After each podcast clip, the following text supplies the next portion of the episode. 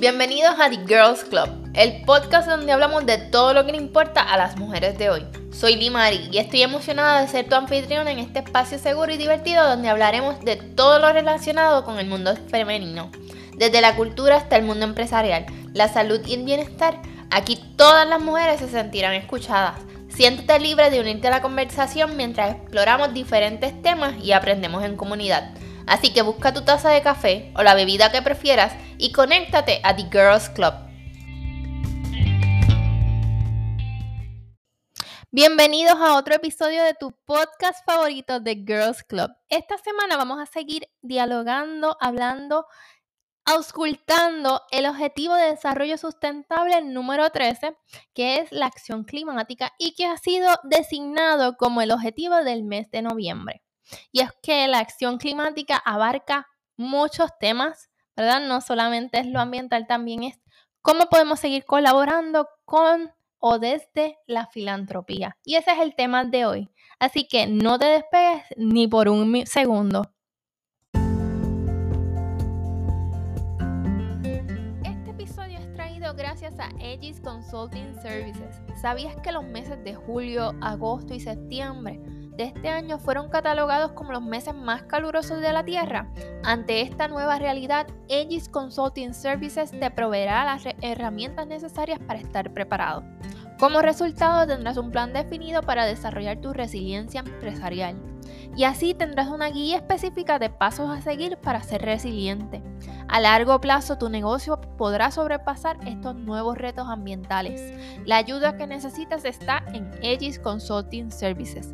¿Necesitas llevar tu negocio al siguiente nivel? Aegis Consulting Services está aquí para ayudarte. No pierdas más tiempo. Visita www.esgist.org diagonal services y descubre cómo podemos impulsar tu negocio hacia nuevos horizontes. Aegis Consulting Services, tu aliado para el éxito empresarial. Antes de comenzar y discutir sobre el tema de hoy, quiero darle las gracias a todos aquellos que me acompañaron este pasado sábado en el taller para establecer esas metas de 2024. Y es que lo importante es, ¿verdad?, desarrollar ese, para mí, ese hábito de reevaluación continua de lo que queremos lograr durante el tiempo que establezcamos. Muchas veces lo asociamos con el proceso de año nuevo, pero sin embargo, como aprendimos el pasado eh, sábado, esto puede hacerse de manera continua y en la complejidad que cada uno de nosotros quiera desarrollarlo. Así que si te perdiste este pasado taller, apúntate en la lista de espera o sígueme en las redes sociales para que te enteres de primera mano cuándo va a ser el próximo taller y qué tema estaríamos cubriendo en ese taller. De igual manera, Sígueme en Facebook, Instagram, YouTube, aquí en, Spotify o cualquiera de las otras plataformas eh, de podcast para que te enteres primero de cuándo salen estos episodios. Igualmente, las noticias que estaré dando cuando vayan surgiendo. Así que vamos al tema de hoy. Hoy, noviembre 15, se conoce como el Día de la Filantropía, ¿verdad? O el Día de apoyar a una entidad sin fines de lucro. ¿Y qué es la filantropía? La filantropía es aquel acto de humanidad o de amor por la humanidad, donde ¿verdad? nosotros nos desprendemos de algo de nosotros para colaborar con otro eh, ente y muchas veces con alguna entidad sin fin de lucro. Yo recuerdo cuando estaba en mi último, eh, en una de mis últimas clases de maestría, uno de los profesores hacía hincapié, ¿verdad? Fuera del, del tema religioso, que era súper importante, nosotros donde quiera que estuviéramos, ¿verdad? Donde a cualquier área de la vida que nos llevara eh, nuestras decisiones, pues tuviéramos este tema de la filantropía de manera presente, consciente y que colaboráramos de manera activa para así no solamente colaborar con nuestra comunidad, sino tener un impacto con nuestras aportaciones. Y durante el mes de noviembre, anteriormente ya yo había visto eh, estas campañas de recaudaciones que también se realizan eh, bien cercano a la fecha de, Thanksgiving. Así que, ¿por qué, te, ¿por qué es tan importante la, la filantropía? Y es que no solamente es un acto de bondad que hacemos con nuestra comunidad, ¿verdad? O con una entidad con la que nos sintamos afín, también apoyamos a que otras eh, personas tengan becas, ayuda, aportamos el desarrollo de, de fundaciones que al final del día hacen un trabajo, o como yo lo veo, mm, pueden hacer un trabajo, son el intermediario para lograr algo que nosotros por sí solos no podemos realizar en beneficio de nuestra comunidad. Y te pongo el ejemplo de Rabito Contento. Rabito Contento es una entidad sin fines de lucro que hace un trabajo titánico para poder ayudar a atender la problemática que hay en Puerto Rico con la sobrepoblación de animales callejeros.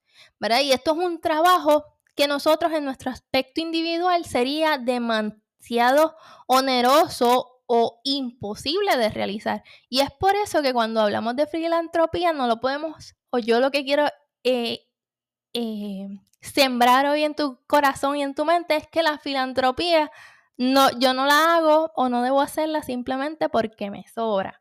Debo verla como ese aliado de no de negocio en, esta vida, en este caso, sino como ese aliado de mi vida personal, en el que esta fundación o esta entidad o esta persona me va a ayudar a yo poder hacer un trabajo que por sí sola no lo podría realizar.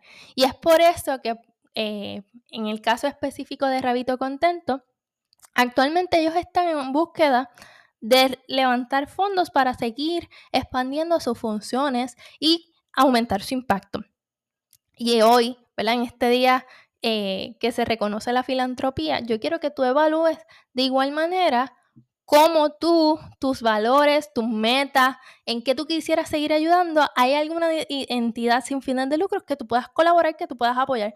Puede ser de manera eh, monetaria, pero de igual manera puede ser de manera voluntaria, ¿verdad? El tiempo que nosotros le nos podamos comprometer con una entidad, con una misión, con un objetivo, nos va a permitir colaborar y aumentar ese impacto. Pero ¿cómo se relaciona esto con la acción climática?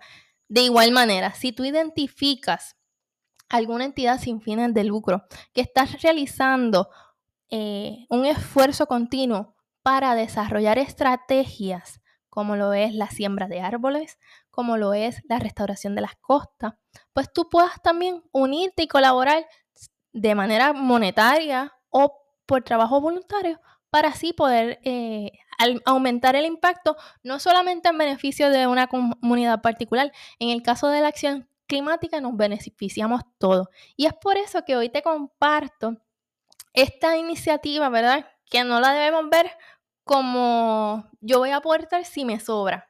Yo debo verlo también como un aliado de mi vida personal y que me va a beneficiar a la larga a mí también. Así que hoy te voy a dejar esa tarea.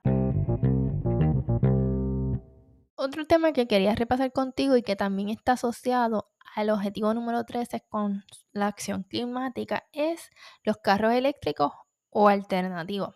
Estaba leyendo una entrevista que tuvo Javier Rúa Jovet con el periódico Metro Puerto Rico y él proveyó unas estadísticas muy interesantes.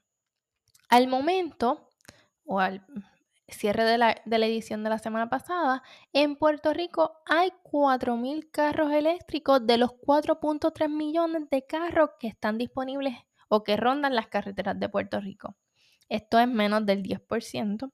Así que es una cantidad significativamente baja. Sin embargo, se espera que a partir del 2026, ya que muchos manufactureros de vehículos como lo es la Volkswagen y otros eh, manufactureros de automóviles que se han comprometido a generar o a producir en masa eh, carros alternativos, esta cantidad siga eh, aumentando de manera significativa.